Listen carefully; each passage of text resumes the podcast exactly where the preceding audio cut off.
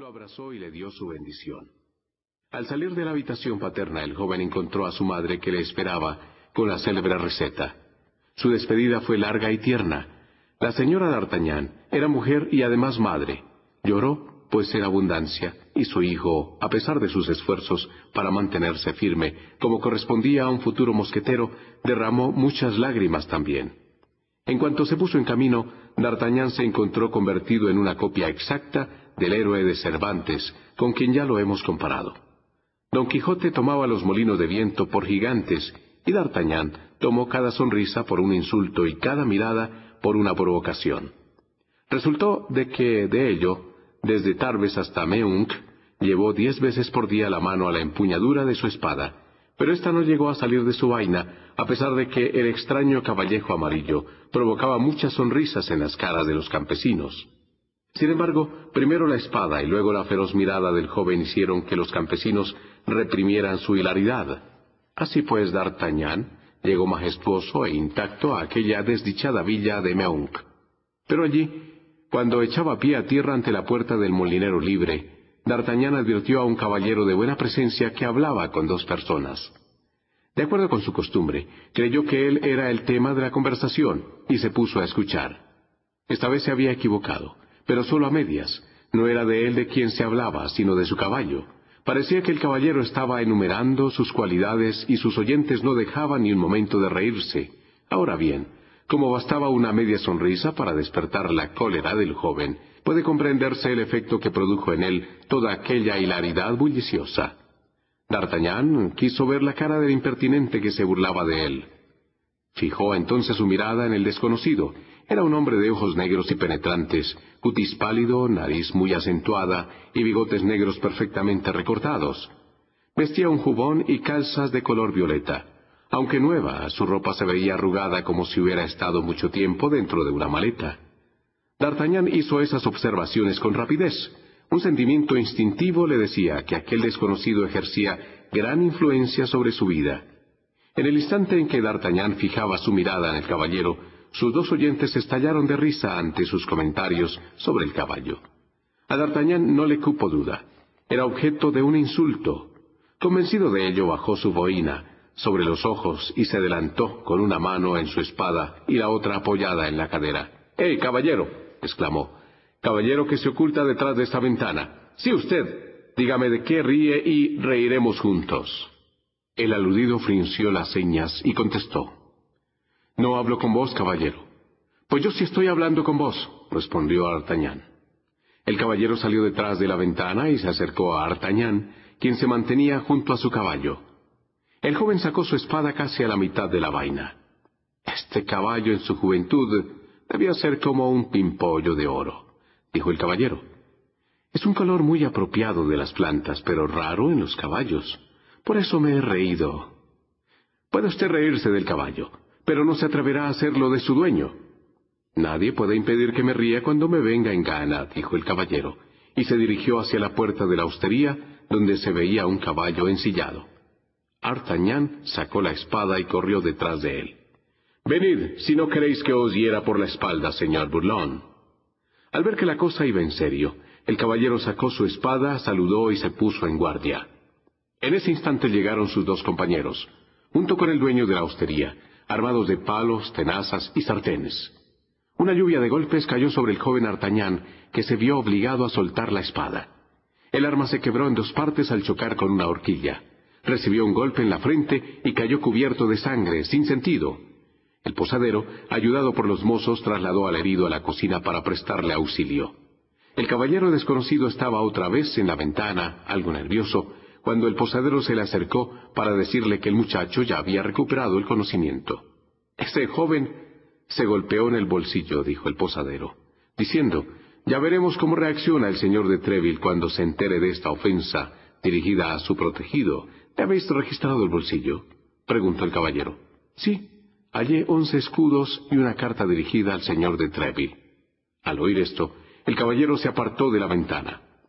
Avisad a mis sirvientes y preparadme la cuenta enseguida, ordenó al dueño de la hostería. ¿Está listo mi caballo? El caballo de vuestra excelencia está ensillado en la puerta, El hostelero se retiró y el desconocido se dirigió a la cocina murmurando para sí. Será mejor que monte y vaya a recibir a Milady. Ella no sabe nada de este pobre diablo. Si pudiera saber lo que dice la carta para Treville. Entretanto, el posadero había subido al cuarto de su mujer, donde habían llevado a Artañán, y habló con él para intentar convencerle de que lo mejor que podía hacer era seguir su camino. El joven, todavía aturdido y con la cabeza vendada, bajó a la cocina por sus ropas. A través de la ventana vio a su enemigo, hablando con una joven y hermosa dama, cuya cabeza asomaba por la ventanilla de un carruaje. Prestó atención a lo que hablaban. Su eminencia manda que regreséis a Inglaterra y mandéis aviso si el duque abandona Londres, decía el caballero desconocido. Las instrucciones van dentro de esta cajita, que abriréis cuando hayáis pasado al otro lado del Canal de la Mancha. Yo regreso a París. ¿Y no pensáis castigar a este joven insolente? preguntó la dama. Artañán salió de su escondite, se adelantó hasta el umbral y dijo, Este joven insolente castiga a los que se burlan de él. En guardia. El caballero ya echaba mano a su espada, pero la dama del carruaje le dijo, Recordad que el menor retraso puede echarlo todo a perder. Seguid vuestro camino y yo seguiré el mío. El caballero montó a caballo y partió al galope, al tiempo que el carruaje arrancaba a gran velocidad en la dirección contraria. El posadero gritó, ¡Eh, vuestra cuenta!